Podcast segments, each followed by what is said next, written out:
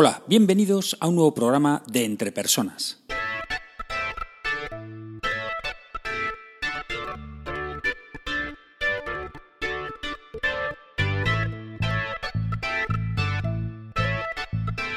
Un podcast donde hablamos sobre todo lo relacionado con las habilidades y competencias en las organizaciones. Mi nombre es Raúl García y podéis encontrarme en la web www.entrepersonas.com. Hoy es día 30 de abril de 2016 y este es el programa número 28 de Entre Personas. En este programa te invito a que desarrolles otra competencia, tu orientación al cambio. Explicaré a qué hace referencia esta competencia, por qué es necesaria y plantearé un ejercicio práctico y sencillo para entrenarla. ¡Vamos allá!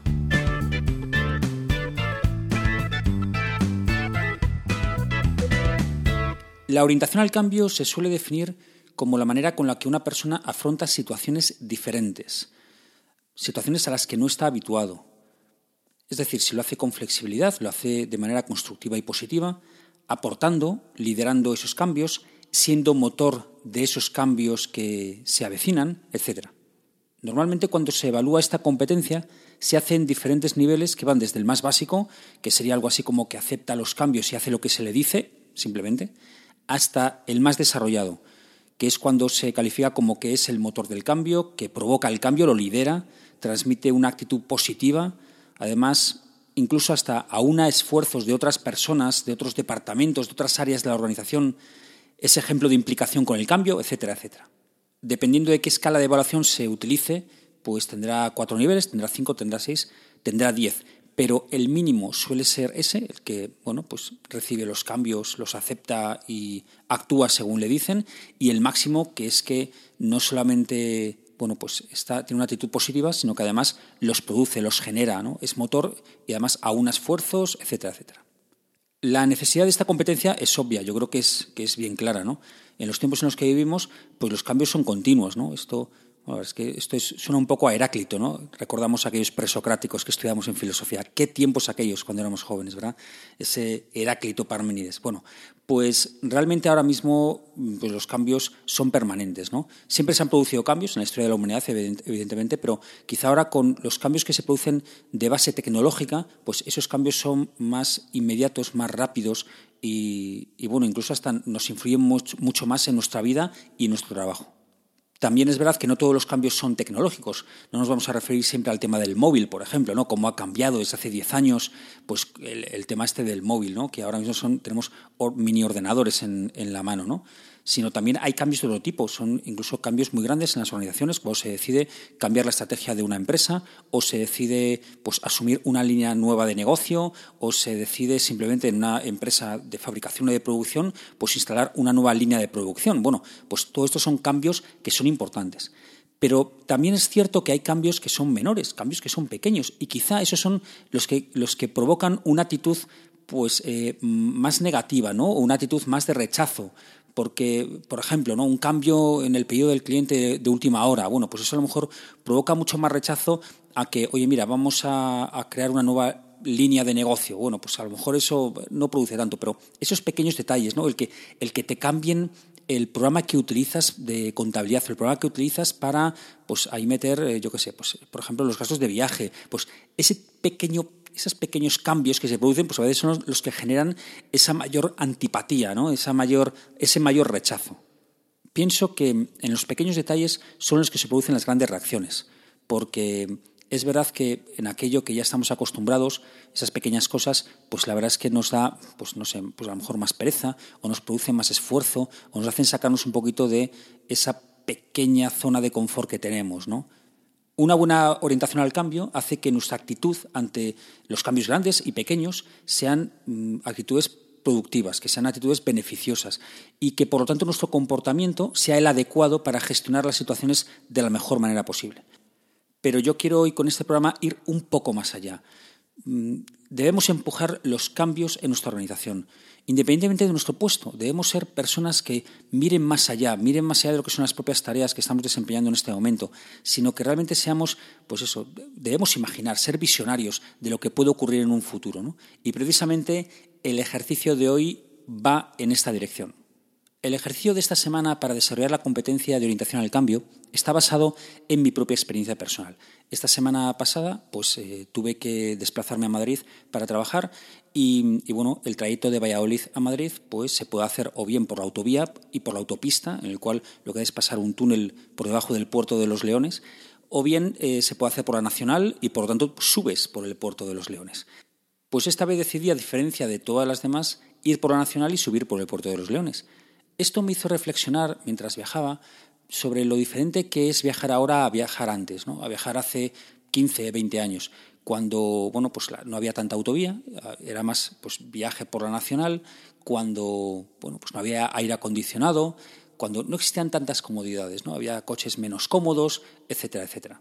Y pensé, bueno, pues cuando se viajaba así, hubo personas que dijeron, oye, pues esta no va a ser la forma de viajar en el futuro. En el futuro vamos a tener que cambiar y vamos a hacer cosas diferentes. Vamos a tener que hacer coches más cómodos, más confortables. Vamos a tener que hacer coches que los limpiaparabrisas se muevan solos. Vamos a tener que hacer coches que las luces, los faros se enciendan solos. Vamos a tener que hacer coches con aire acondicionado, con calefacción, con asientos calefactables. Vamos a tener que hacer coches muy cómodos. Hubo personas que viajando de esta manera, de la manera de hace 15 años, no se conformaron, sino que pensaron más allá y dijeron, vamos a impulsar el cambio para lo que debe ser el coche del futuro de aquí a 15 años. Pues bien, os invito a hacer el siguiente ejercicio. Vamos a volver al pasado, vamos a volver a hacer cosas como se hacían antes, como se hacían hace 5, hace 10, hace 15 años, pero no porque sí, sino para ponernos en la situación en la que estuvieron esas personas que motivaron el cambio, que fueron motores de cambio. Os planteo varios ejercicios que podéis practicar durante esta próxima semana. Por ejemplo, friega los platos, friega los platos de la cena en vez de meterlos en las vajillas. ¿no? Y mientras los fregas puedes pensar, oye, alguien en esta situación dijo, esto de fregar los platos tiene que cambiar en el futuro. Otro ejercicio, calienta la leche en un cazo. Caliéntala en un cazo. Ten cuidado porque ya sabes que cuando se calienta en un cazo en el fuego sube de repente y puedes poner todo perdido, ¿no? Pero bueno, haz ese ejercicio, ¿no? De ponerte en la situación de hace, de hace varios años en las cuales las personas lo que hacíamos era calentar la leche en un cazo. No teníamos microondas alguien se le ocurrió, oye, ¿por qué no calentamos las cosas pequeñitas o los líquidos o las comidas de otra manera? Otro ejercicio, vete al banco a actualizar tu libreta. En vez de mirar tus cuentas por Internet, que eso es súper cómodo y fácil, bueno, pues no, vete al banco, desplázate, vete hasta allí y siente la necesidad de tener que generar cambio en, tu vida, en las cosas que haces. Otro, escribe un informe en una máquina de escribir. Bueno, eso sí que es un ejercicio duro, ¿eh? Un ejercicio duro. Bueno, pero así es como se hacía hace años, ¿no? Y hubo personas que en esa, mientras hacían esa actividad, dijeron, esto tiene que cambiar, esto no puede ser el futuro. Haciendo estos ejercicios de vuelta al pasado, lo que vamos a sentir va a ser una necesidad imperiosa de, de, hacer las cosas de otra manera.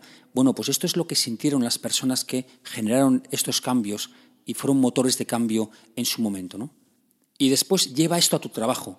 Cuando estés realizando alguna actividad o alguna tarea, pues piensa, ¿esto puede ser el futuro? No. Esto dentro de 10 años tiene que cambiar. ¿Cómo se puede cambiar? ¿Qué es lo que se puede generar nuevo? ¿Qué es lo que podemos cambiar en esta tarea, en esta actividad, en este procedimiento, en esta forma de hacer las cosas para mejorar en un futuro? Seguro que estos ejercicios de vuelta al pasado eh, te ayudan a motivarte para empujar el cambio en tu organización. Ya sabéis que continuamos con la encuesta del mes de abril. Esta va a ser la última semana, ya que el próximo fin de semana ya será el primer programa de mayo y por lo tanto plantearé otra encuesta diferente. ¿no? La encuesta del mes de abril es responder a la pregunta ¿cuál es la actitud más habitual que las personas mostramos cuando se implanta un sistema de evaluación de competencias en la organización? Bueno, pues podéis basaros en vuestra experiencia personal, podéis basaros en las empresas en las que habéis trabajado o podéis imaginar cuál puede ser esa actitud, ¿no? esa reacción que podemos tener las personas cuando se nos dice, oye, vamos a evaluar el desempeño en esta empresa. ¿Qué es lo que nos sale? ¿no? Ya sabéis que podéis enviarme vuestras respuestas por email raúl.garcía.entrepersonas.com. Podéis también ponerlas en los comentarios de este audio en la página web www.entrepersonas.com barra blog y también lo podéis hacer por Twitter, arroba entrepersonas1 con número, o a mi Twitter que es arroba ragarcía. Animaros a compartir vuestra opinión con todos los demás oyentes. Un último favor que os voy a pedir y es que valoréis este podcast en la plataforma iTunes o en la plataforma Evox o en la plataforma Spreaker o en la plataforma que utilicéis para escuchar los podcasts, ¿vale? Porque esto hará que aumente su visibilidad y cuantos, seamos, cuantos más seamos, pues evidentemente más participación habrá en la encuesta del programa y, y bueno, más comentarios habrá, etcétera, etcétera. Ya sabéis que podéis conectar conmigo para enviarme pues, cualquier duda, pregunta o, o cualquier sugerencia o alguna propuesta para algún programa, lo que queráis. Espero sinceramente que este programa te haya sido de ayuda y no olvides que las empresas son las personas que trabajan en ellas y que tú eres el máximo responsable de tu desarrollo personal y profesional. Saludos.